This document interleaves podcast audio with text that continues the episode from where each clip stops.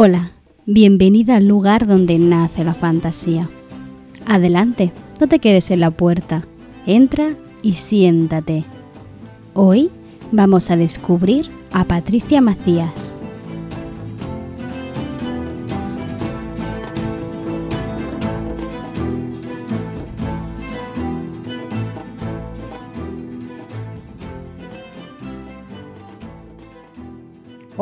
Bienvenidas a todas, todas y todes que estéis por aquí. Primero de todo, hola a Patricia, que se ha prestado... Oh, Makoto, voy a la primera. Makoto ha, man- ha mandado un abrazo desde, desde el chat, así que muchísimas Al final gracias. no lo he por- abierto. ¿No? Ah, pues mira, nos ha mandado un, un abracete desde el chat. Muchísimas gracias, Makoto, por estar aquí siempre, la primera. Hola, Sara, bienvenida. ¿Qué tal? ¿Cómo estás?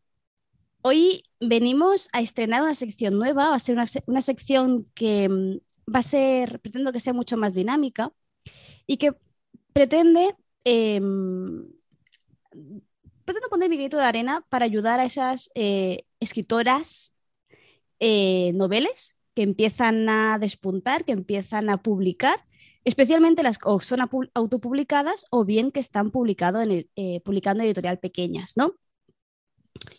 Eh, básicamente, pues eh, lo quiero titular, eh, si las entrevistas para hablar sobre temas mitológicos y literarios los llamo charlando con tal sobre tal cosa, esto se quiere llamar descubriendo a tal persona, ¿no? Que me parece así como no sé, curioso, ¿no? Porque es eso, ¿no? No es, no es presentar a, es descubrirla, ¿no? De darle un pequeño, un pequeño espacio donde poder darse a conocer, ¿no? Y hoy he traído a Patricia, que eh, fue eh, la autora de una novela en la que estuve organizando una lectura conjunta con varias compañeras que están por aquí por el chat, que las estoy viendo ya. Y eh, cuando les comenté que justamente quería hacer esta entrevista, todas la verdad es que dijeron, ah, yo quiero estar presente, quiero estar ahí, a ver qué, contáis, porque la idea es hablar un poquito tanto de su trayectoria literaria, de las cosas que ha ido publicando, como su proceso, con sus procesos de, mm, de escritura. ¿Y qué tal estás, Patricia? Hola, buenas tardes. Pues empezamos, ¿vale? Es, yo he estado haciendo un poco de, de- de investigación policial, que básicamente ha sido ir a- al perfil de Twitter de Patri, de Patri, a entrar en su página web y empezar a, a ojear, a bichear, a, a- a saber quién es, ¿no? Que bueno, que en verdad tú y yo nos conocemos hace un montón, desde un montón, que recuerdo un grupo en Un grupo de, sí, del curso ese de literatura que al final creo que no hizo casi nadie. Pues yo no lo terminé, desde luego. empecé. Pero bueno, desde entonces que yo qué sé si fue eso 2017, 2018 o, o- o no sé. Creo que fue 2017 porque estaba yo de Erasmus y fue el curso 2016-2017 y era Ah, como pues- casi verano ya, o sea que 2017 probablemente. Pues por ahí desde entonces y claro, hubo, hubo un momento en que nos perdimos un poco la pista y luego pues bueno, fue como un, un reencuentro así por, por, por redes, o sea que parece todo muy, muy heroico, pero en verdad es cuestión de, de redes. Y eh, ya me he perdido qué estaba diciendo. Bueno, eso, que eso, entré en la página web para, para descubrir un poquito, pues, en este periodo en el que te había dejado de, de seguir la pista, ¿qué habías hecho? ¿En qué, en qué te habías convertido, no? Y claro, ahí eh, me gusta mucho lo que dices porque eh, comentas que siempre te has querido dedicar al arte y a las letras, desde chiquitita. Sí, creo que sí, que realmente lo recuerdo como una cosa de siempre. O sea, no hay un momento que yo dijera, sí que luego ya fue lo típico en la ESO, al final de la ESO, cuando tienes que decidir qué camino tomar, pero realmente era algo que, que siempre había querido hacer, o sea, siempre había querido escribir en primaria como a final, que dije, va, quiero escribir. Pero en general siempre he sido una persona muy creativa desde pequeñita, porque no paraba quieta. Entonces, no sé, me tenían apuntado a, a mil extraescolares, hacía un montón de cosas, la mayoría creativas. Entonces, en plan, pintura, em, baile, un montón de cosas. O sea que, que sí, que es algo que desde pequeña. Qué bonito. O sea que así fuiste creciendo y fuiste un poco ya encaminada ¿no? hacia hacer algo creativo, algo artístico, y acabaste bueno, siendo, siendo escritora, entre otras cosas. No, porque... no está mal. No está nada mal, no está nada mal. ¿Eres también correctora? ¿Traductora? Cuéntanos un poco. sí, pues durante, no sé si fue final de la ESO o bachillerato, creo que fue final de la ESO.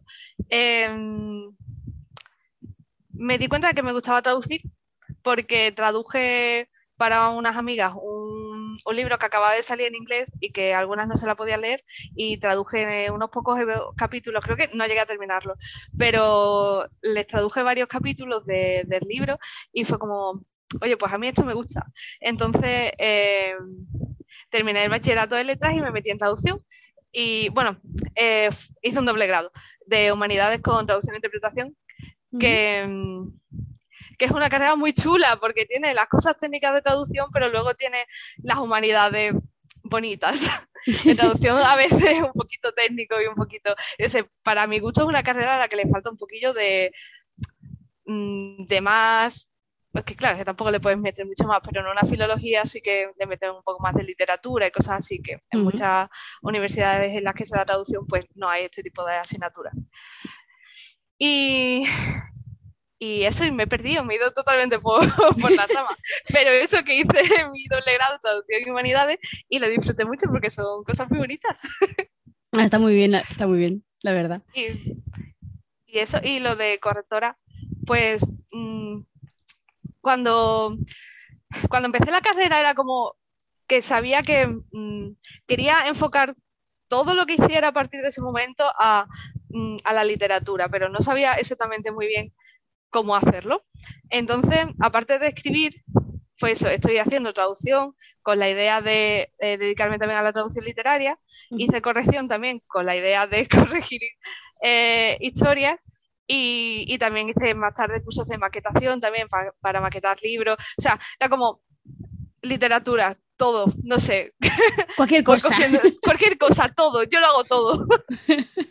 y eso, ¿Y actualmente en qué estás más centrada? actualmente eh, como correctora, realmente todavía no he hecho ninguna traducción mm, como tal desde que terminé la carrera. Sí he hecho cursos de traducción literaria y demás, pero no, no me estoy dedicando todavía a ello. Pero sí que he hecho bastantes correcciones y maquetado, he maquetado también un par de libros para autopublicados y tal.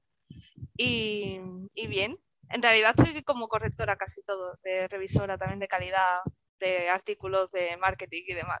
Eso es un poco más aburrido, pero está divertido también en verdad. No, pero también es una forma de dedicarse a la escritura, aunque sea un poco más sí, sí. la parte más técnica, no la parte más...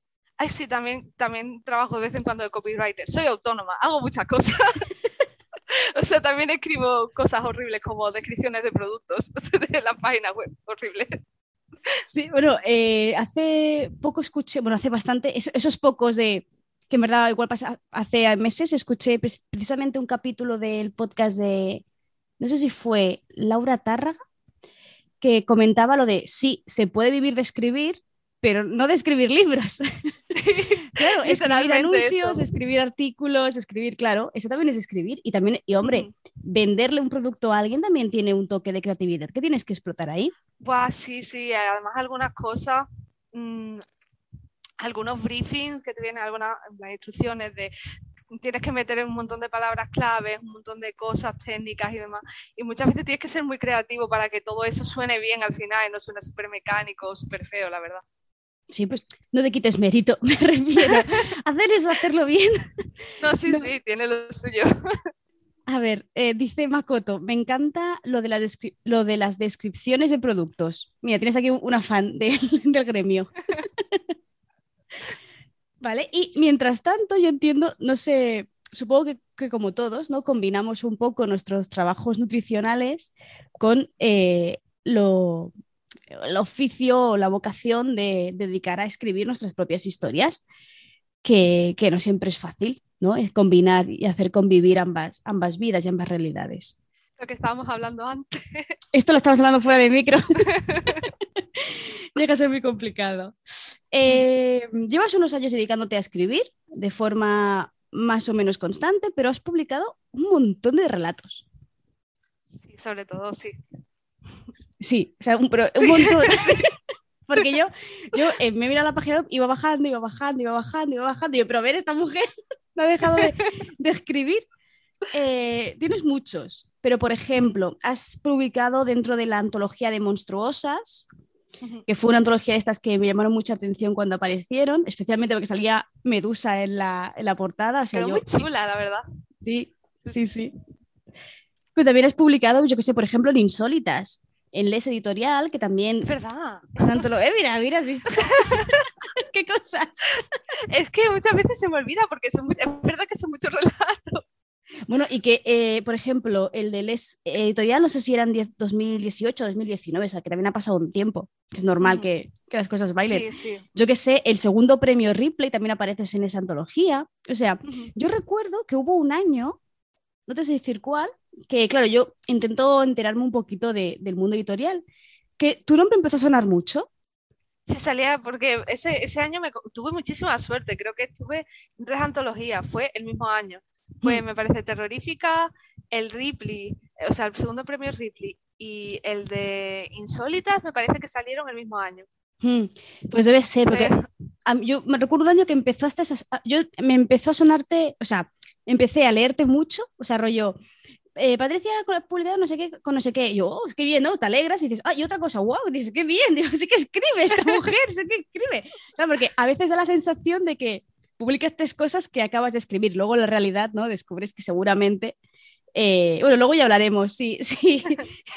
el cajón es el cajón de escrituras y cómo lo tienes.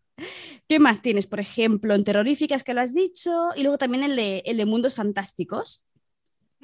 Que este me hizo gracia porque, eh, por el título que le has puesto, que es Quedarse de Piedra, que pues, te pone por ahí que es de humor y fantasía, entonces me puedo imaginar un poco por dónde va la cosa solo por el título. Y me, no sé, me ha llamado la atención. No me preguntes por qué, pero ¿sabes esos títulos que captan por algún motivo? sí. Sí. ¿Cómo es para ¿Para ti? tiempo? Sí, Ese bueno, fue el primer relato con, con el que empecé a publicar cosas. O sea, sí, este fue el que te lanzó, digamos. Ah, qué bien. Era, sí, era una antología de esta. em, ¿cómo se dice? En plan, que sacaron así independiente. Y, y fue la primera cosa que, publica, que publiqué y me hizo muchísima ilusión. La verdad, fue como. No sé, empecé a conocer un montón de gente a partir de ese momento. Hombre, es normal, qué ilusión. Cuando empezamos a, a meterme más dentro de, del mundillo literario y tal. Hmm. Entonces yo, después de, de- de la lista enorme de relatos, doy por hecho que tu, tu género, tu, tu tamaño predilecto ese suele ser el relato. Siempre las historias que planeas, las piensas en relato. Yo empecé a escribir relatos porque era incapaz de terminar cosas. Yo llevaba escribiendo muchísimos años, eso desde primaria, y no soy muy constante. Creo que tengo problemas de atención. O sea, no estoy diagnosticada, pero probablemente. Y la verdad es que me costaba muchísimo terminar cosas en general. Entonces, eh, hubo un momento que en el que yo me propuse, em, tengo que terminar cosas, porque si no termino cosas, Mm. no, no, o sea, no, no- no tiene ningún sentido dejarlas a media. Claro. Entonces, eh, no podía empezar con cosas grandes porque me parecía completamente inabarcable. Y ya había intentado terminar, o sea, ya me había puesto seria a intentar terminar cosas largas antes. Y no había funcionado, claramente. Claro, puedes terminar una trilogía en un mes, es que No. es imposible. No puedes.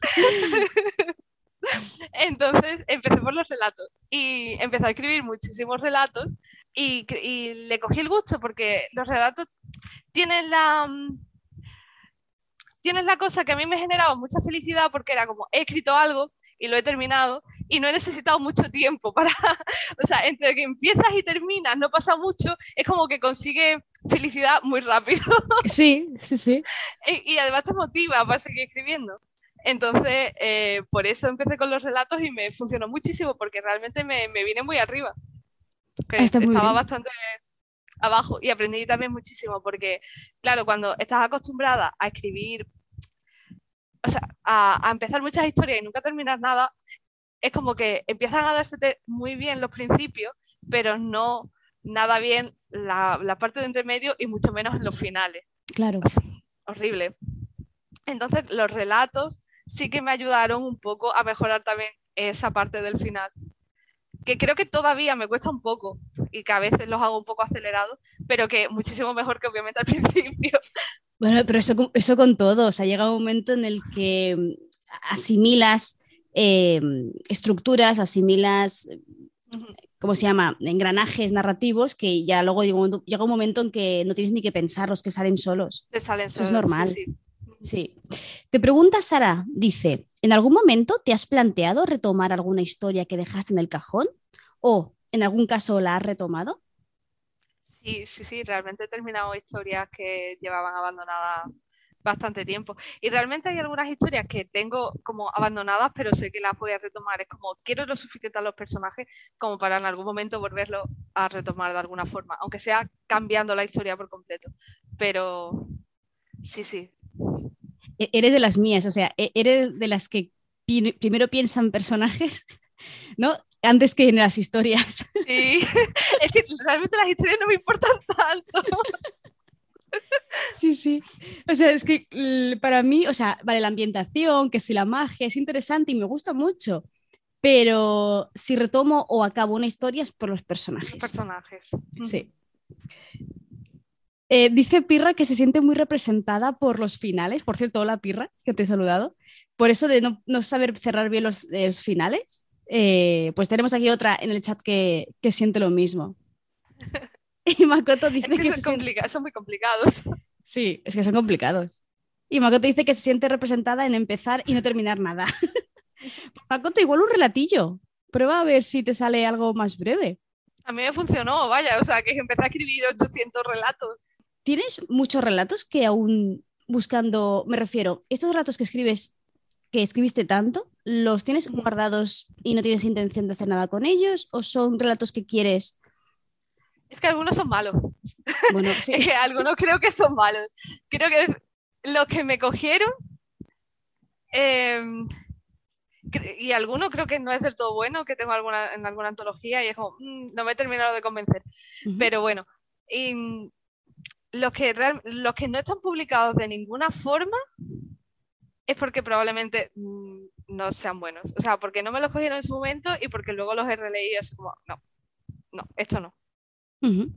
Bueno, pero también, también es importante que, seas consciente, ¿no? De, bueno, este, este, relato es malo, ahí se ha quedado, ¿no? Eh, me, ha servido para, me ha servido para aprender o no, al menos aprender qué, no, qué, no, qué no tengo que hacer, aunque sea en eso, ¿no? Eso también es, bueno saberlo, porque hay algún, bueno, el ego del escritor, bueno, yo creo que las escritoras somos más proclives al, al impostor que al ego. ¿eh?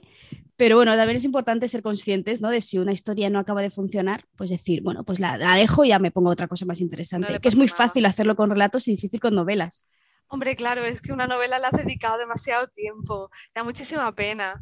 A mí mm. me pasa igual, o sea, con de donde viene la magia, eh, me pasa igual que a lo mejor veo una reseña que lo mismo ni siquiera es negativa, simplemente es un poco normal. En plan, me ha gustado, pero normal.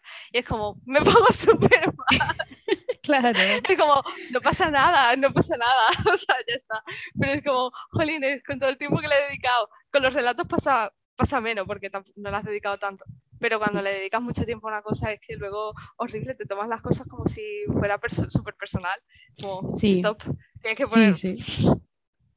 sí, el momento en que una historia tuya sale al, al, al mercado o al mundo, no sé, dilo como quieras, es que ya estás, eh, ya eres pública, o sea, ya, te, se pueden, ya pueden criticar algo que has creado tú y eso, quieras que no, duele. Igual que te alegra mucho que te digan que es maravillosa, también duele mucho si dicen que no les ha gustado. Es normal. A ver, hay un montón de preguntas. Em, dice Sara, ¿hay algún elemento que siempre, que siempre incluyas en tus historias? Hubo un tiempo eso es algo súper aleatorio, pero hubo un tiempo en el que eh, en varias historias, solo, lo que pasa es que solo una está publicada, así que... Pero... que eh, no sé por qué aparecían mencionadas pistolas de agua en varias historias, creo que en tres. Eh, una es en el, en, el relato del Ripley. Se utiliza una pistola de agua. Y, no sé por qué, pero salió así. Y, y, es gracioso cuando me di cuenta. Ah, mira. Y luego. sí, o sea, no fue intencionado. Claro, sí, sí, además no es como no un tema recurrente, no, no, no, un objeto sí súper aleatorio. Es gracioso. sí, sí, es que. Pregunta Makoto, ¿te ha pasado algo con pistolas de agua? No, realmente no. No sé, también, no sé, de, pequeña me gustaba, yo que sé, vivo en el campo, o sea, vivía en el campo y, y sí que con mis amigos y eso jugábamos con las pistolas de agua, pero nada en plan importante. Pero es curioso. Te pregunta C. de Henry, que por cierto, bienvenido al canal. ¿Tienes algún autor o género que uses como inspiración para tus historias? Esa es de esas preguntas complicadas que debería siempre tener preparada porque es la típica, pero a la vez es como nunca sé qué decir. es muy complicada. Eh, sí. A ver, los géneros, eh, aunque mayormente escriba fantasía, terror y ciencia ficción, em, en general mm, consumo historias de prácticamente todos los géneros y sí que creo que muchas veces, o sea, que de todos los géneros puedes coger algo que luego utilizar para o hacer mm, mezcla de géneros y demás. Mm. Me parece súper divertido. Así que realmente inspiración de, género cualquiera, todo, todo sirve, toda la ficción sirve. Ya sea, además, ni siquiera solo literatura, en plan, obviamente también de películas y de videojuegos y demás. Y autor. Eh, siempre las veces que me han hecho esta pregunta siempre he dicho que Diana Wayne Jones porque me parece que sus personajes son como muy cookies y su historia, sus historias no son súper, súper, son, son suavitas, son fantasías muy, muy, muy juvenil y muy suavitas, pero a mí siempre me, me hacen sentir como muy bien y eso. Y, tú, o sea, y realmente eh, sí que me gusta en ese aspecto, aunque mm, yo meto temas mucho más más chungos, creo, en mis historias. Pero sí que me gusta el rollo cookie que tiene. Yo solo he leído la novela, que con la, que está aquí. Y, mm, y a ver, eh, sí, o sea, tu historia es una historia cookie, pero claro, tiene un mal rollo de fondo interesante también, que es que este estuvimos hablando, que ya lo hablaremos ya más adelante, pero sí, ¿no? Igual... porque me gusta mucho el terror, entonces como me gustan mucho las cosas monas y me gusta mucho el terror, al final Mete todo y salen cosas así, supongo. Sí.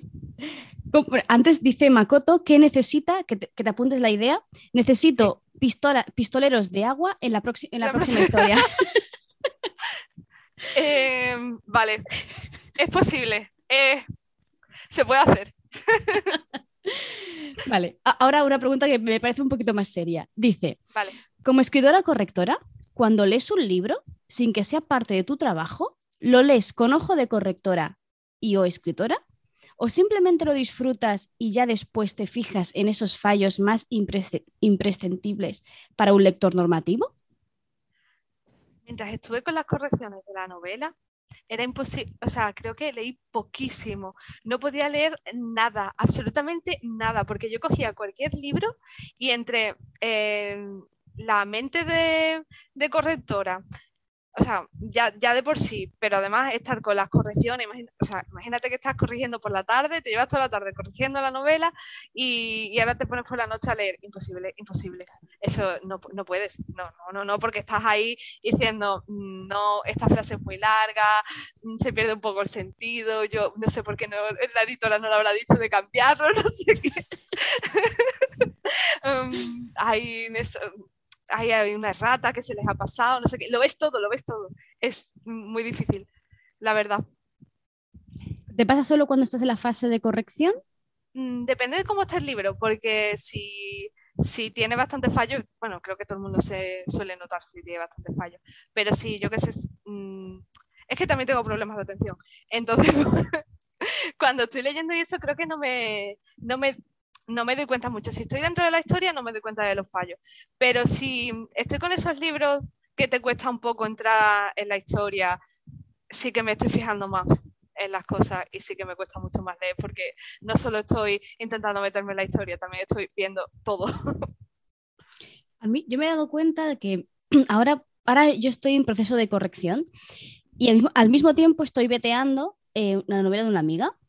Entonces, cuando leo por ocio, tengo el impulso de dejar un comentario en una frase. O sea, eso no, puedo. O sea, el libro es físico, no le puedo añadir un comentario en Drive, pero tengo el impulso de mm, poner algo como frase muy larga o has repetido tres veces pero o yo qué sé, ¿sabes? Ese tipo de cosas. Y digo, no, Tati, ¿qué estás haciendo? Deberías estar leyendo. Hay no sé cuántas veces esta palabra repetida en la página. Horrible. A ver, em, uy, esta, esta, pregunta es interesante de Makoto. Dice, ¿y si lees un libro de alguien conocido o un amigo, qué opinión le das? ¿De correctora? O sea, me entiendo que quiere decir más objetiva, ¿no? Más, igual un poco más dura. ¿O intentas suavizar las palabras por el hecho de ser conocido tuyo? Realmente tengo la suerte de las cosas que he leído de mis amigos, me ha gustado todo. Em, respecto a corrección, creo que los libros que además he leído han estado, o sea, cuando no han sido veteo, porque en veteo obviamente sí vas dejando todos los comentarios y va, pero cuando ha sido ya publicado, la verdad es que los que he leído estaban además muy bien corregidos y no había apenas fallitos ni cosas que, que mencionar, la verdad. Pero sí que soy bastante sincera, sí que obviamente como, con la sinceridad es como con todas las cosas, las cosas las tienes que decir bien, no puedes soltar cualquier barbaridad. No he tenido nunca que decir realmente ninguna barbaridad porque me han gustado, pero sí que sí he visto alguna cosilla o así que mm, al principio me ha parecido flojo, aunque luego me haya gustado la historia o algo así, sí se lo he comentado y, y bien. Sí, además de que yo pienso que precisamente porque sea amigo tuyo, deberías decirle, ¿no? O sea, Sí. O sea, no le vas a decir, oh, sí, es maravilloso, cuando en verdad te estás dando cuenta de un error y le podrías ayudar a mejorarlo. ¿No? También está. Es complicado. pero también es distinto porque en, en, si te lo da antes de haberlo enviado cualquier editorial en la fase de veteo y demás, es distinto a cuando ya, o sea, cuando lo has comprado después. porque si, si lo estás veteando, obviamente te lo están pidiendo justamente para que le diga todas las cosas que tiene que corregir. Entonces, obviamente, en ese, momento tienes que ser súper sincera. Hmm. Una vez que ya ha pasado por esa fase y la han publicado y se la has comprado y demás, realmente ya hay poco que se puede hacer ahí, o sea, para después, ¿no? Para que aprendan para otro momento. Entonces, pero eso, creo que son diferentes los comentarios que se hacen en un momento o en otro. Sí, sí, sí, son muy, diferentes. Makoto, a, esto que estábamos diciendo nosotras, ha añadido, dice, pero el hecho de ser amigo hace que sea más incómodo porque si algo está mal, te duele decirle lo que, lo está, ¿no? En caso de poder hacerle daño o hacerle sentir incómodo. Sí, pero bueno, es, eso, ¿no? Si lo dices con suficiente tacto, no le vas a decir, tú no me das una mierda.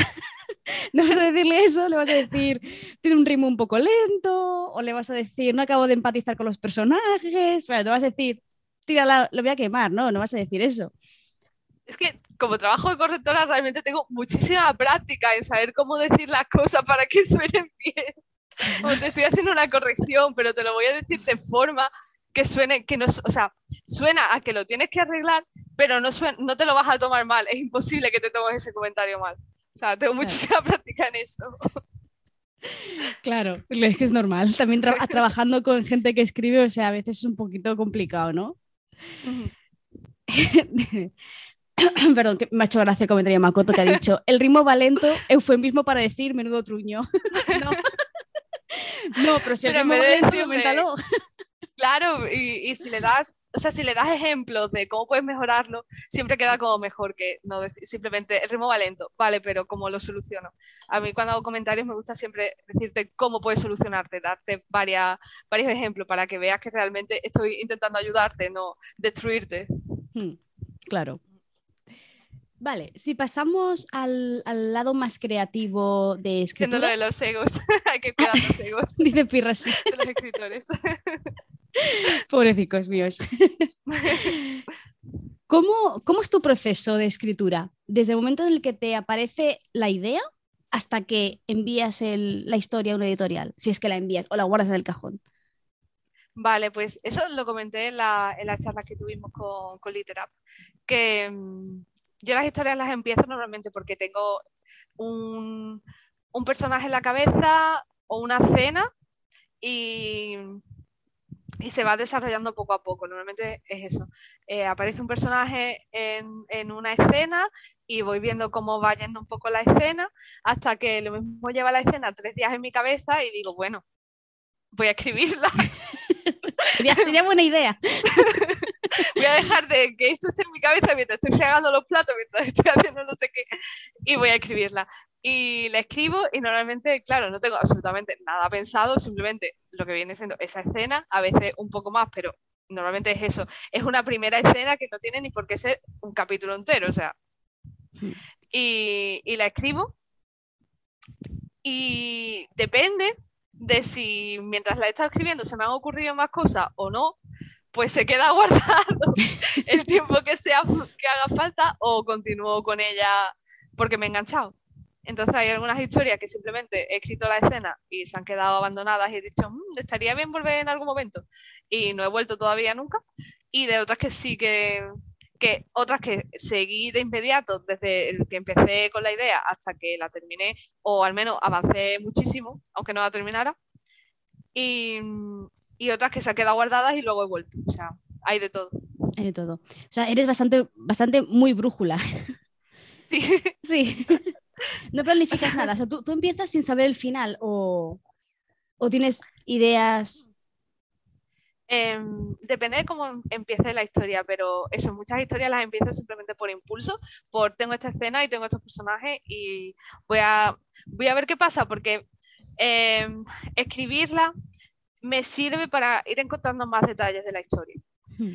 Em, porque cuando las tengo en mi cabeza, a mí me cuesta muchísimo poner cosas en orden, por ejemplo, en un papel, hacer una escaleta o así. Soy incapaz de ver qué pasa después de una, o sea, de ver qué pasa después de que pase otra cosa. Me cuesta muchísimo, no sé por qué, mi cabeza no, no, no consigue ir enlazando cosas. Lo mismo, durante dos o tres me funciona, pero luego es como, no, no, no sé cómo continúa.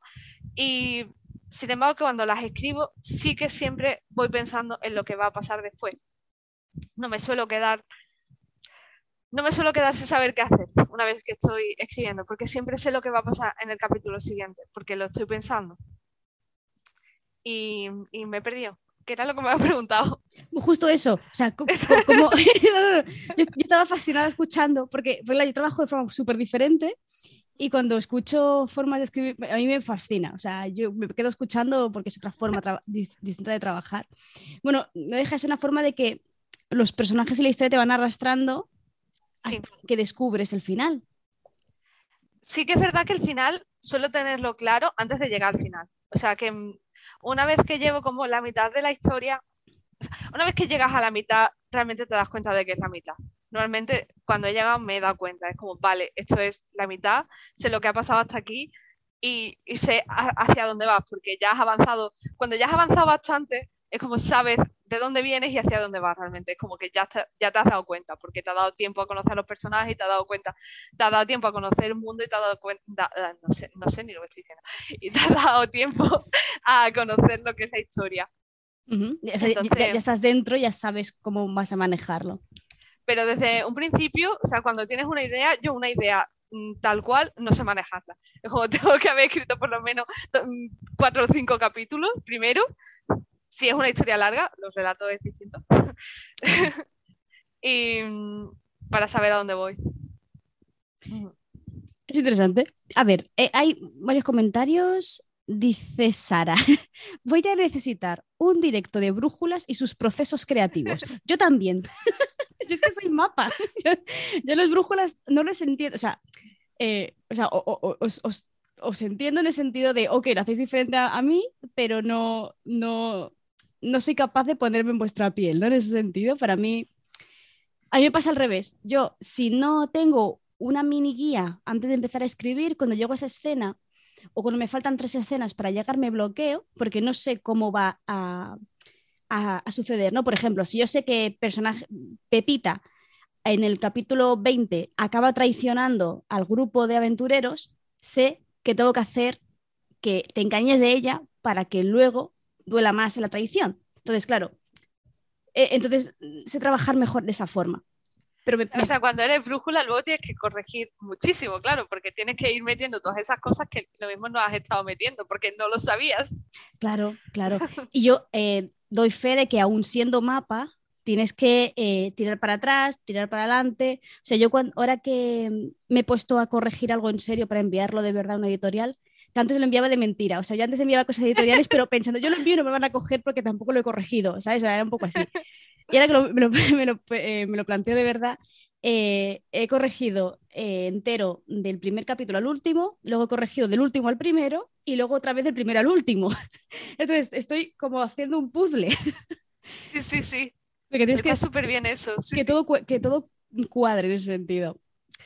A ver, comentario de... Mm, ay, espera, que Lucía se ha suscrito Vale, me ha, sonado la, alarma y no sabía qué era. Muchísimas gracias por suscribirte al canal, ¿vale? Lucía, otro mes más, ya llevas dos. O sea, muchísimas gracias por apoyarme, apoyarme por, por Twitch. Y, nada, gracias por estar siempre aquí. Que son, un amor. La, gente que tengo en Twitch son, un pedacito de, cielo. Aunque, aunque no se suscriban, ¿vale? Que no, es por, no es por la suscripción. Dice Makoto, ¿sueles tener imagen de tus personajes? Esto, dice, esto lo hablé con Tati y Sara en su momento, pero yo no puedo tener una forma física o real de los personajes. Es difuminado y me centro en las características. Si te los imaginas, y ya que estás ahora está ahora tan de moda, ¿sueles poner caras de actores o los creas tú misma? Lo suelo dibujar. ¿Oh? No, dibujo súper bien. dibujo como lo suficiente como para poder hacer algo aceptable que diga, ah, vale, es distinguible. Sí, es distinguible. y ¿cómo me los imagino? Pues realmente, o sea, los personajes suelen ser como esencia, no son una cosa súper súper fija que yo diga, pues tiene el pelo de esta forma y tiene muchas veces lo que es la, o sea, medio sabes cómo es el personaje, mm, tengo bastante eh, eh, ¿cómo se dice esto? Mm, soy bastante visual y sí que es, muy fácil ver imágenes en mi cabeza y eso. Y, sí que me los imagino bastante bien, pero sí que es verdad que esa imagen a veces va cambiando, o sea, no está súper fija. Y a veces he hecho varios dibujos a lo largo del tiempo en el que he estado em, escribiendo una historia y lo mismo ha ido cambiando. No, no, no se ha mantenido exactamente igual. Suelen como tener las mismas características, por la que la esencia es la misma, pero sí que varían un poquito. chulo. Además de que les sueles dar algo característico, algo diferenciado muy evidente.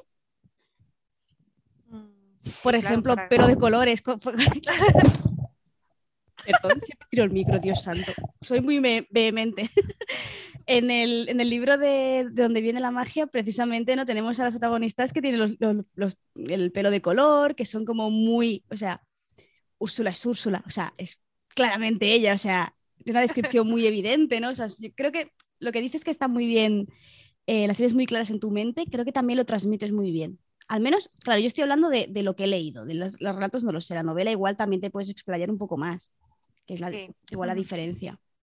Sí, y bueno, además en el proceso de edición se metió bastante mano en eso para que quedara bien, la verdad. Pues Así que...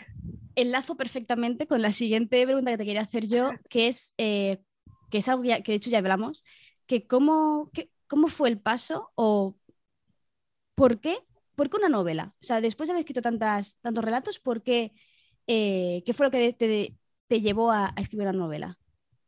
¿O no? Creo que es novelet ¿O es novela? Sí, es novela corta. Son, eh, creo que 35.000 palabras. Eh, realmente lo que me hizo dar el paso es que yo normalmente tengo, o sea, a mí me gustan mucho los personajes y los relatos no te da tiempo a, a, querer a los personajes realmente, porque en, los relatos normalmente lo más importante suele ser la trama no tanto el personaje, que tiene, obviamente, no puede ser un personaje planísimo, pero es una cosa corta en lo que, lo que te importa, obviamente, es que la historia esté bien, no el personaje, ¿no? Porque una novela puede, pues una novela de personaje y que haya poca trama, ¿no? Pero en un relato no funciona tan bien. Entonces, lo que me llevó a, a escribir algo más largo era que yo quería tener personajes. quería personajes a los que yo le cogiera cariño y que no mm, me olvidara de ellos, porque claro, yo no me acuerdo de los nombres de la mitad de los personajes de los relatos que he escrito, porque no me, ha dado, no me dio tiempo, claro. Encima los escribo medio en trance, o sea que horrible. si los relatos se escriben de forma un poco distinta. ¿Qué diferencias encontraste en tu proceso creativo? ¿Qué, Claro, tiene, que ser muy distinto. Yo, yo es que no soy capaz de escribir algo más corto que una novela. Mi problema al pasar a novela fue que me había acostumbrado tanto a escribir a relatos que me costaba muchísimo de escribir cosas o explayarme o desarrollar ciertas cosas un poco más porque estaba acostumbrada a darte lo mínimo para que se entendiera todo bien. Porque mm. claro, cuentas con muy poco espacio y para algunas eh, convocatorias además que son específicos de tantas palabras, ¿no? Entonces tienes que ser o sea, si te quieres contar una historia, tienes que ser muy específico en, los detalles que das, en lo que, no, en lo que cuentas y en lo que no cuentas. O sea. Em, pero espérate, ¿qué era lo que me habías dicho? ¿En qué diferencias has encontrado entre, entre escribir relato y, escribir novela? O sea, la, o la gran dificultad o, las diferencias, sean para bien o para mal. Eh, la diferencia es que con las novelas tienes que ser más constante y eso es algo que a mí me cuesta. Eh, los relatos normalmente lo, casi todos los he escrito en el mismo día, incluso los largos, cuando tenía tiempo, claro. Wow. Escribir un relato de 6.000 palabras en un día, horrible. Pero era como entraba en el modo de, en el mismo modo en el que entraba cuando tenía que prepararme un examen en dos días. de la universidad, pues exactamente ese modo de, vale, la deadline termina mañana, tengo que escribir este relato hoy, o bueno, en el mismo día, porque se acaba esta noche a las 12, tengo que escribirlo. O sea, tú eres de las que si la convocatoria cierra a las 12 de la noche, tú lo envías a las 23.59, ¿no? Sí. Bueno, la verdad es que intentaba mandarlo a las 23 y media, para que hubiera un poco de mar. ¿Todos los relatos que has escrito son para eran pensados para convocatoria o hay alguno que haya escrito libremente?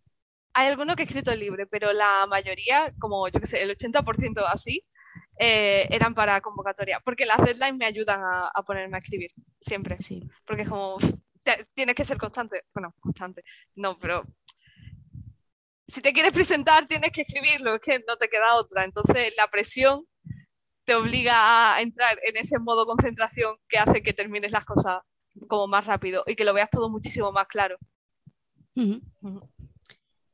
¿Crees que escribir de donde viene la magia te ha hecho crecer como escritora en el sentido de aprender nuevas técnicas o nuevas mecánicas? Sí, muchísimo, muchísimo, muchísimo. Em, no solo durante la escritura, sino, bueno, que durante la escritura también porque tuve que ser constante mm, todos los días, escribía todos los días, menos los fines de semana. que esto ya lo he contado otras veces, no sé si la gente que está en el chat lo ha escuchado ya, pero bueno, yo lo cuento otra vez, que eh, me levantaba todos los días a las 7 de la mañana antes de ir a la universidad y escribía durante una hora y así durante un mes entero hasta que terminé la novela. Y y era algo que yo no había hecho en la vida, claro. Ni lo de levantarme tan temprano, ni, lo de escribir todos los días, todos los días. Era como, no, nunca había tenido una rutina.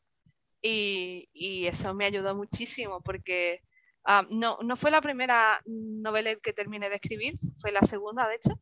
Luego terminé otra.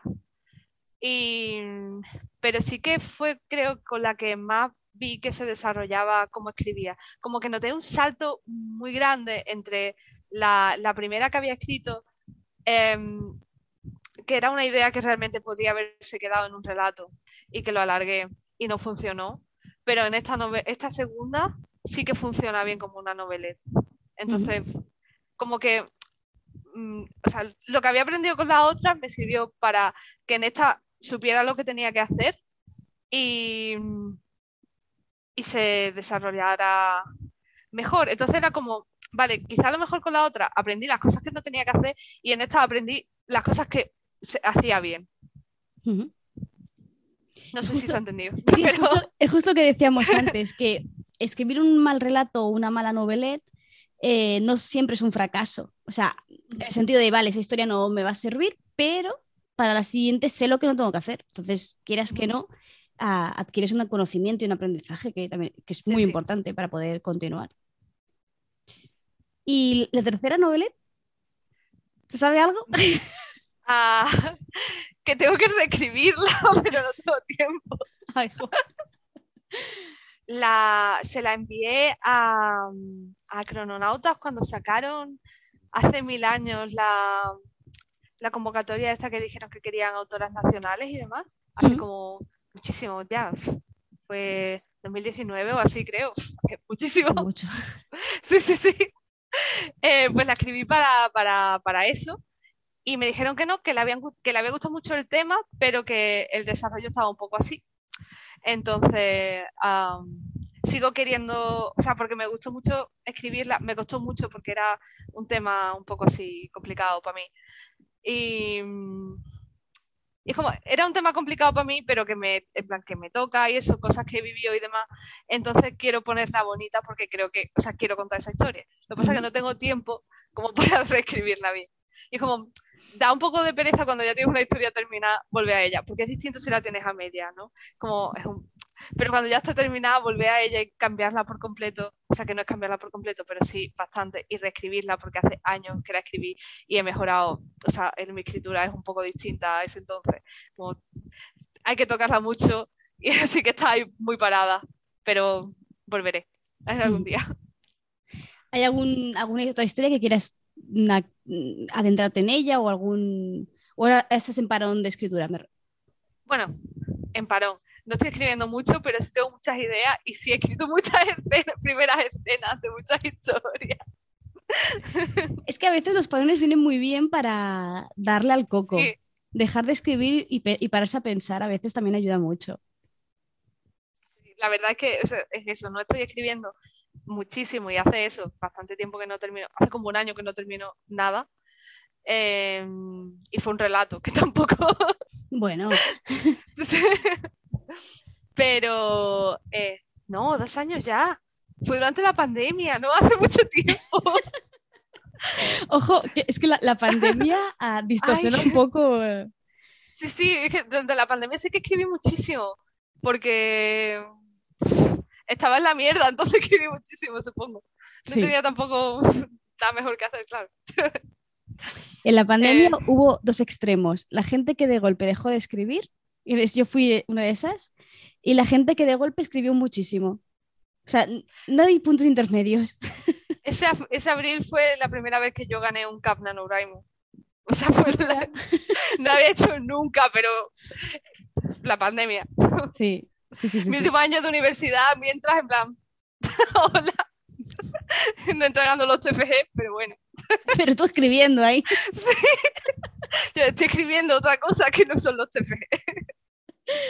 Bueno, a veces, a veces eh, eh, en una situación de una pandemia, eh, estar encerrados, es que llega un momento en el que tienes que, que sanar un poco y lo haces escribiendo. Entonces es lo más normal del mundo.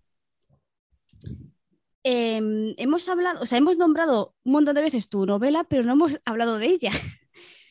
de dónde viene la magia, a ver, la, gente que está por aquí en el chat, la mayoría ya la ha leído porque estaba en el, en el club de lectura, pero vamos un poco a hablar de ella para la gente que no, que no la conozca. ¿Te atreves a hacer un resumen un poco de qué va?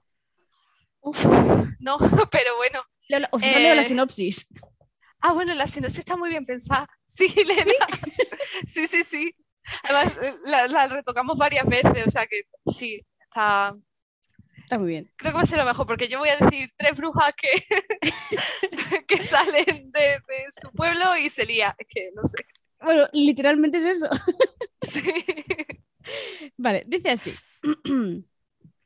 Rita, una joven bruja que vive en la apacible ciudad de Henfels, donde trabaja en su tienda de escobas mágicas y pasa tiempo con sus mejores amigas. Su vida transcurre sin sobresaltos, hasta que la princesa del Senado le confía la misión de viajar a la granja de energía para descubrir por qué está fallando el suministro de magia. Solo hay un problema. Quien dirige la instalación es Fausta, la bruja que atentó contra la ciudad hace 10 años, y su madre. Acompañada de sus amigas, Marina y Úrsula, Rita descubrirá los peligros más allá de las murallas y tal vez el origen de la magia. De donde viene la magia, es una novelette de fantasía que contrapone la luminosidad e inocencia de las brujas con el horror viscoso y sangriento que las espera. Está muy bien como sinopsis. Sí, sí, está súper bien. Realmente suena mejor que la novela. No, hombre, no. Es que suena muy bien, es que está muy bien, está muy bien hecha. Está Me encanta. Sí, está muy bien, muy bien hecha. A mí uno de los puntos que más me gustó precisamente fue el contraste. Este contraste tan chulo entre los happy flowers que son las tres adolescentes, bueno, no son adolescentes, son jóvenes. Jóvenes eh, adultas, como en los. Sims. Sí, jóvenes adultas. Frente a eh, la monstruosidad eh, que está sucediendo a su alrededor sin que se den cuenta. Al principio, al menos, ¿no? Es, es muy, es muy interesante. De hecho, la portada, para la gente que esté, que está aquí, lo podrá ver, y si no, la gente pues, que esté escuchando lo podrá verlo en mi página web, es precisamente eh, un montón de calaveras que son el marco, ¿no? Que, que enmarcan, valga la redundancia, el título. Entonces, claro, ya te, ya te está avisando de... Igual da un poquito de mal rollo. Es, es muy, es muy chulo. De hecho, me hizo gracia porque eh, esto es- mm, solo lo digo sin más, que los esquetos tienen nombre Sí. y, y así eso los conoceréis si leéis, si leéis la, la novelette.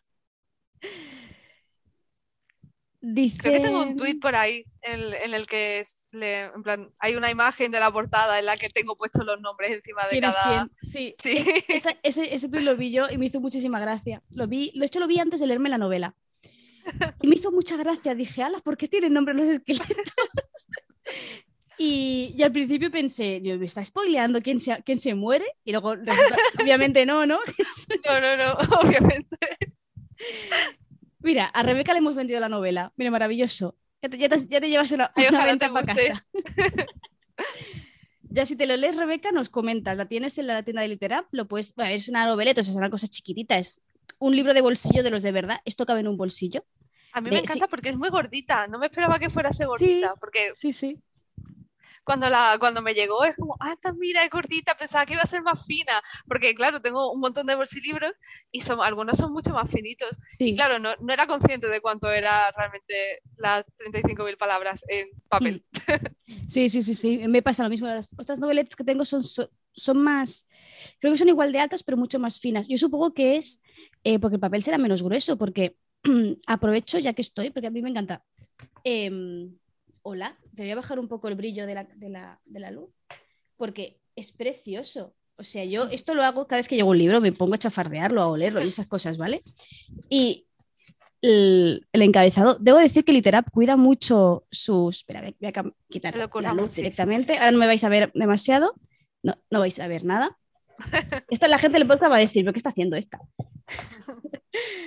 ¿Vale? Las portadas, el, el inicio de capítulo, el inicio de, de capítulo de prólogo viene con un encabezado súper bonito, todo con tonos, con tonos lilas y se siguen viendo esos esqueletos. Y además también Separadores también de escenas. Que son, aquí, por ejemplo, son las escobas, creo. ¿no? que son las escobas. Estaba buscando una así al azar. Y, y ya está.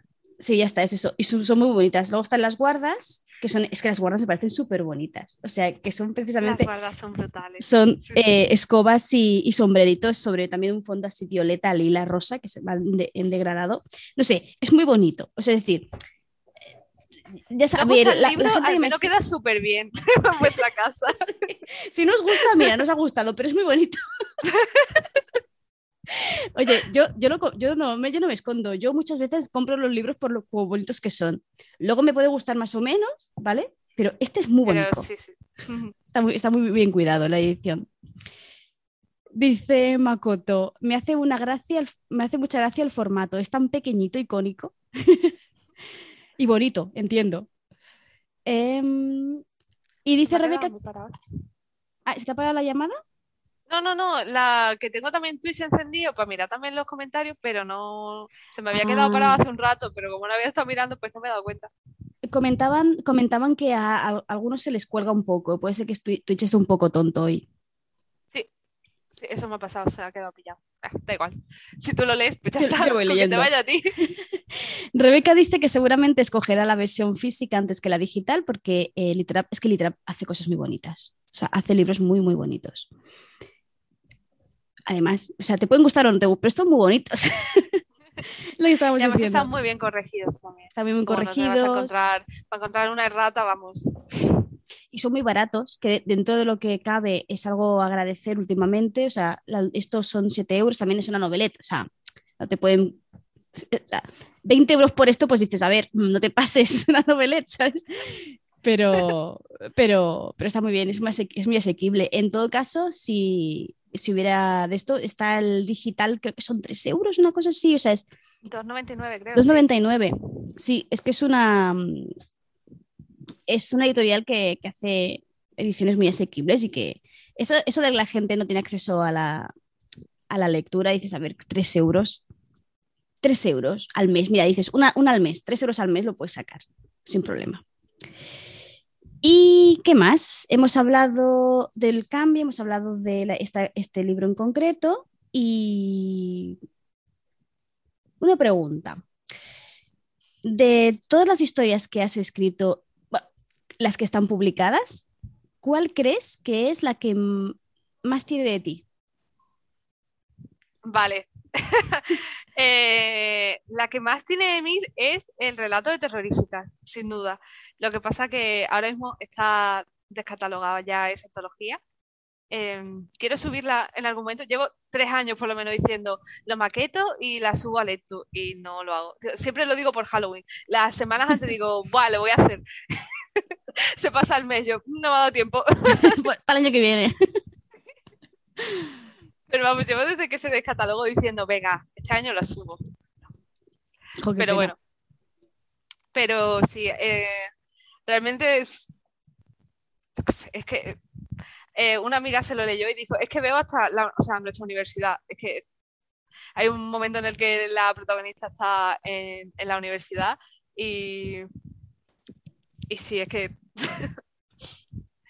Es que soy yo, literalmente, pero muy, muy tirando al terror. Obviamente no me ha pasado nada de eso, gracias a Dios, pero ¿De qué va o cuál es la premisa para así darnos un poquito de... una chavala a la que le empiezan a salir ojos por el cuerpo. Uy, qué mal rollo. Es, es body horror, un poco. Un poco Qué mal rollo. bastante. Sí, sí, sí.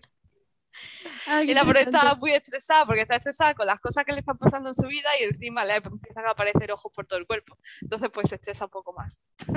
¿Pero son ojos a través de los cuales puede, puede ver o se le aparecen ojos sin más? No, no puede ver por- con esos ojos, porque esos ojos realmente no son suyos.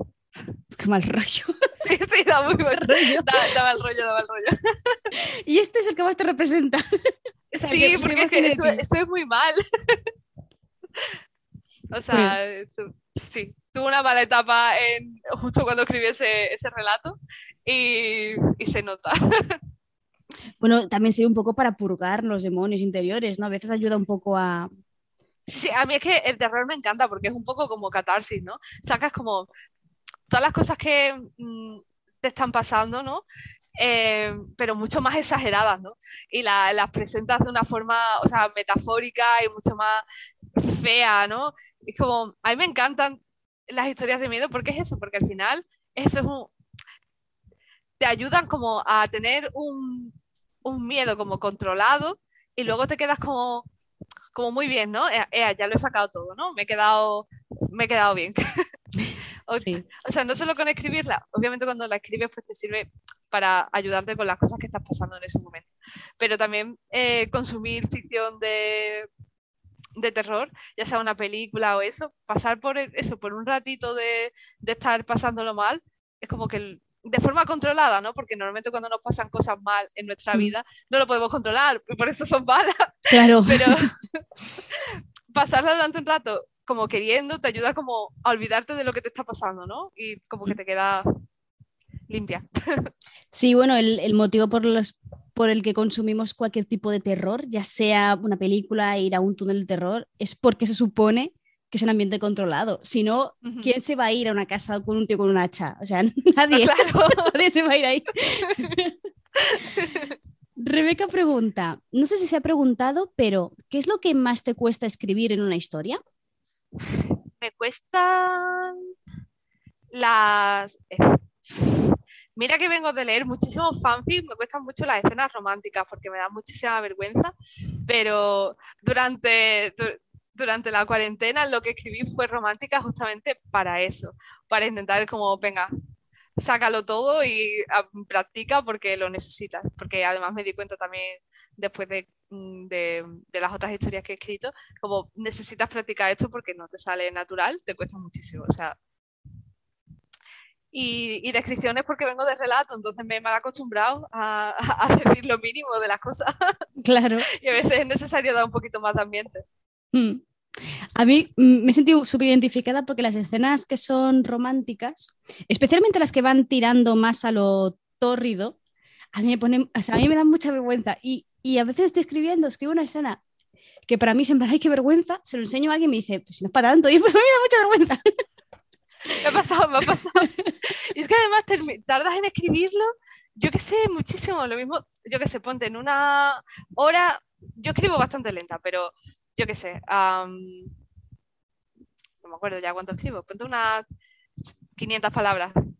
Pues lo mismo tardas en, yo qué sé, lo mismo para una escena de esa, puedo estar el día entero, es que no, y les tardo muchísimo, me cuesta mucho porque tengo que parar, porque además me doy vergüenza a mí misma y, que no está pasando nada, se están dando un beso tranquila, no es como si fuera algo que no estuvieras acostumbrada ni nada, es como ya está. Y eso, y cuando sí son escenas más así, uff, que me costó, que, que me ha costado.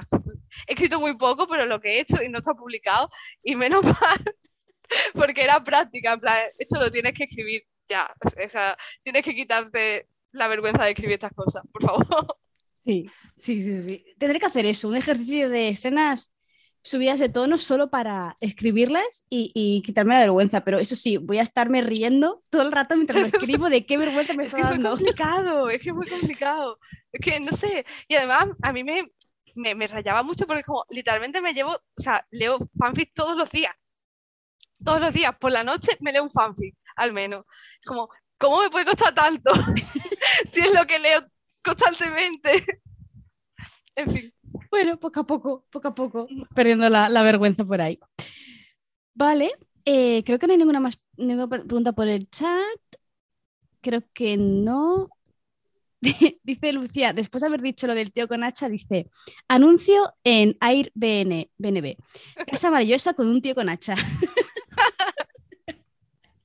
no tendría muchas ofertas, la verdad. ¿Quién sabe? Porque yo qué sé.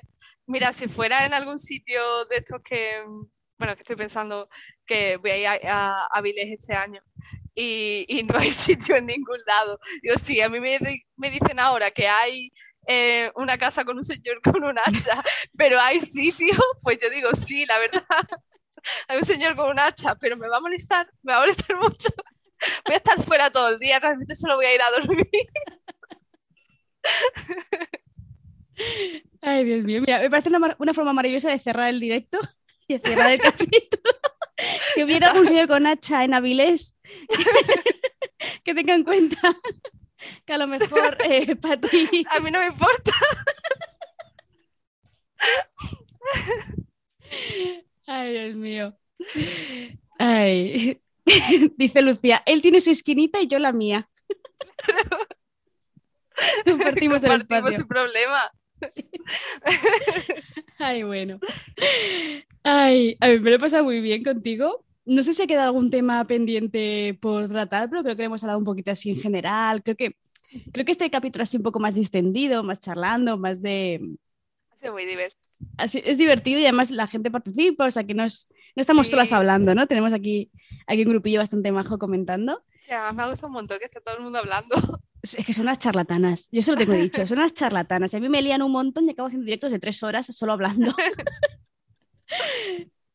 y, y, nada, em, si publicas alguna otra cosa, yo que restar tanto, o sea que, que, me puedes sin ningún tipo de, pudor decirme, Tati, que he publicado esta cosa, entonces porque así me entero. Lo mando. Así, yo, yo me entero y voy y me lo leo. Limpar a la página de compra. A ti te dejo, a ti te dejo. ¿Vale? Hay gente que lo hace y no le dejo. pero sí, es verdad, claro, te tienen que llegar un montón de esas cosas. Bueno, no tantas, no tantas, la verdad, porque como no suelo colaborar con, con editoriales ni con autores, sino que intento siempre excepto casos muy puntuales, siempre soy yo quien compra el libro y se lo lee, y así lo digo, es en plan, no acepto colaboraciones, yo compro el libro, yo me lo leo y yo hago, hago entrevista, ¿no? Porque si no, me pasa esto, que recibo muchos, muchos correos y no puedo, o sea, yo no puedo leer todo lo que me pasa, no, no puedo. Y que además no te apetece lo mismo. Sí, a lo mejor no me apetece, o a lo mejor me envían, yo, yo leo fantasía, o sea, 100% fantasía. Y a lo mejor me envían pues un libro erótico y digo, pues señor, pues a lo mejor no es, no soy yo la lectora óptima para esto. No soy tu público, piénsatelo. No soy tu público, te diré que no me va a gustar, o sea. Ay, Dios mío. Eh, pues nada, esas cosas, mm, nada, nada, que digo, que es que me ha pasado hasta a mí que me manden cosas y es como, ni siquiera tengo un canal ni nada, es como, soy una persona random de internet que escribe cosas. Bueno, ese es el, mal marketing, que lo llamaba Pablo Ferraro, lo llama el mal marketing. Total, total. Sí, sí, sí, sí. sí. Pues nada, em, yo creo que, ya está. Em, me he quedado encantada con la charla de hoy. Creo que es una forma muy, muy dinámica de, de, poder conocerte mejor y darte a conocer y que, que sepas que tienes las puertas abiertas de este canal. A, mí también. Además, ser la primera de, de, esta serie. Sí, bueno, pensé, pensé, voy a hacerlo con alguien que tenga un mínimo de confianza, que la conozco, que ya he hablado con ella, que hacerlo con alguien totalmente extraño a veces da un poco de corte, ¿no? Y así se puede... Vi que podíamos mantener una conversación así bastante apacible, amable, ¿no? Amable, claro. Qué tontería digo. Violenta. pelea. Así que dije, mira, tía, con, con, Patri puede estar chulo empezarlo y luego así ya, ya arranco. lanzo también la pelota a quien me, me, esté oyendo. Si eres una escritora novel, escritora, insisto en la A, ¿vale? Novel eh, que escribe, que ha, publicado poquito, que... Terminas y ya tienes a tres hombres mandándote su novela. ¿Y por qué solo mujeres? ¿Y por qué no sé qué? Déjame seguir, déjame de seguir. Sí, déjame. Mejor para ti, pero mejor para mí. Pues eso, que si eres una escritora, conoces a una escritora y quiere, te gustaría, pues eso, me envías un MD, un correo, lo que sea, y, y yo me pongo en contacto. O hablamos, ¿vale? Que mi idea es conocer eh, nuevas escritoras y darlas a, darlas a conocer a, mi, a mi mm, público de, millones. para que pueda, bueno, yo, yo doy mi pequeño, mi pequeño de arena, lo que puedo hacer, así también ayudamos, que el mundo editorial se está un poco, especialmente el español, está como ahí un poco, últimamente están cayendo muchas editoriales. Muchísimas, es súper triste. Están cayendo muchas y, y yo todo lo que puedo hacer es comprar, o sea, sobre todo comprar y, recomendar. Eh, llega un momento en que dices, mm, mi forma de hacer que la, menos editoriales acaben quebrando y acaben cerrando es seguir comprando. Eh, si podéis comprar directamente desde la web de la, editorial, mejor porque sacan más beneficio y recomendar. Si un libro te ha gustado, recomiéndalo muchas veces. A ver si así podemos ayudar a que el mundo editorial sigue, siga un poquito a flote. Queda mucha pena ver que las pequeñas editoriales van cerrando. Más muchas que llevan con los que tienes, no sé, contacto, porque muchas, como conoces a los editores y demás, y ver que están, que cierran de pronto, no sé, da muchísima pena, es que yo lo paso súper mal cada vez que veo un mensaje de que una cierra, es como, llevo siguiéndote desde hace muchísimo tiempo, te he comprado cosas, te he visto en convenciones, es muy triste. Sí, es muy triste, porque además que no solo todas es las una autoras que se van realmente, claro. todos los libros que van a estar, van a dejar de estar disponibles. Sí, es, eso. O sea, no, solo se va el empresario, sino que se va. Todos esos libros quedan descatalogados, la, escritora queda, queda claro, ya no. Ese libro ya ha sido publicado, no lo, es difícil que se lo van a coger en otra editorial, o sea, es, se cae, cae, mucha cosa, es mucho peso, es mucho lo que sostiene una sola editorial, ¿eh? aunque, sea, aunque sea chiquitita. Es lo que decíamos, lo decíamos otro día en la palabra errante, que precisamente las pequeñas son las que mejor cuidan los textos. Porque se nota un montón la diferencia, lo trabajan mucho más, lo cuidan mucho más y, no sé, tal vez por eso acaben quebrando. Claro, a veces te paras a pensar, igual es por eso, igual tendrían que dedicar menos tiempo y ganar más dinero, claro, pero seguramente no sea el propósito que tengan. Claro, pero muchas veces, quiero decir, si, si no te curras el producto realmente siendo pequeño, es que tampoco vas a tener visibilidad porque la gente va a ir, o sea, porque compra... A ver, a ver si me explico. La gente eh, normalmente conoce a las editoriales grandes, que cada vez son menos porque... Solo hay una, acaban siendo claro. Em, que son los libros que ves. Si tú no le das un producto como, ¡buah! Esto es muy bueno, realmente mm, no lo van a comprar porque no te, no te conocen y no. que también es súper triste el hecho de que haya gente que no le dé oportunidades, ¿no? pero es verdad que si no tienen un producto que se vea que está mm, perfecto, mm, le, le muchísimas críticas, críticas que no le caen a las grandes. No, grandes que no corrigen, que no traducen bien, que no editan los textos. Que siguen sacando traducciones de los años 80 que estaban encima mal. Sí, sí, hablamos, hablamos del, creo que del, mismo. Pero bueno, e, eso, eso era, en cierto modo es la intención que tenía con esta, con esta sección. Intentar traer a, también autopublicadas que están, o sea, escritora y encima autopublicada, eres como la última, o sea, la última de la lista. Entonces, em, también ayudar un poco, ¿no? La poca difusión que yo pueda dar, eh, que sea para precisamente aquellas que tengan más dificultades a la hora de eh, el marketing. Básicamente es eso, o sea, que no se puedan promocionar lo suficiente y poder hacer llegar estos, estas historias a más personas. Si os ha interesado la novela de, de Patri en concreto y la queréis leer, pues mm, yo feliz de, de haber conseguido una venta más. Eh, recuerdo, que yo, no me llevo, yo, recuerdo que yo no me llevo nada, o sea, esto lo hago por amor al arte. Em, y si, os, si lo acabáis comprando, lo leéis eh, y os gusta, pues pasad la pelota y recomendadlo. Así conseguimos que, que, en este caso Litera y Patri puedan seguir haciendo lo que nos gusta que hagan, que es escribir y publicar historias. Y ya está. Dice Rebeca que se va a llevar tus que se te vas a llevar sus dineros. Qué bien, qué bien. ya está. Ya la he hecho feliz. me, llegaron el otro día las la, royalties. Ah, mira qué bien. ahí toma. tienes para una mansión. Sí, claro, ahora ya puedo, vamos. Voy a comprar cinco casas. No sé. nos reímos por no llorar. Sí. Es como, está bien, ¿no? En comparación con, con, lo que había ganado con los relatos, pues obviamente sí se nota la diferencia, porque es un poco más, pero. Claro, claro. Los, no sé si sabes que soy profesora de secundaria e intento traer algún año entrevistas con autores y lo primero que preguntan los niños es ¿cuánto cobras? Y cuando les dices lo que cobra un escritor dicen ¿en serio? Es muy deprimente. es muy triste. Pero bueno. claro, decir que eres escritor es como que te da mucha clase y mucho no sé qué, pero luego en verdad eres un muerto de hambre. Sí, sí, sí. Los niños daban por hecho de que iba a ser, claro, famoso, tendría dinero, tendría no sé qué. Y luego cuando. la gente que es famosa gana, gana lo suficiente en España como para vivir solo de eso. Es que. No, es que no. Bueno, bueno. Eh, pues nada, eh, cerremos el capítulo por aquí. En el chat están recordándote que si te compras una mansión que sea sin señor con hacha, por favor. bueno, si me sale más barato con señor con hacha, yo lo siento, ¿eh? pero me la pillo. Las prioridades claras. La prioridad. que soy autónoma, ¿eh? Yo, de verdad, lo que me puedo ahorrar. Aprovechas al máximo. Ay, bueno. Ha sido un placer, me lo he pasado muy bien. Creo que hemos hablado de muchos temas muy interesantes que creo que puedan gustar a la gente que suele oírme y verme.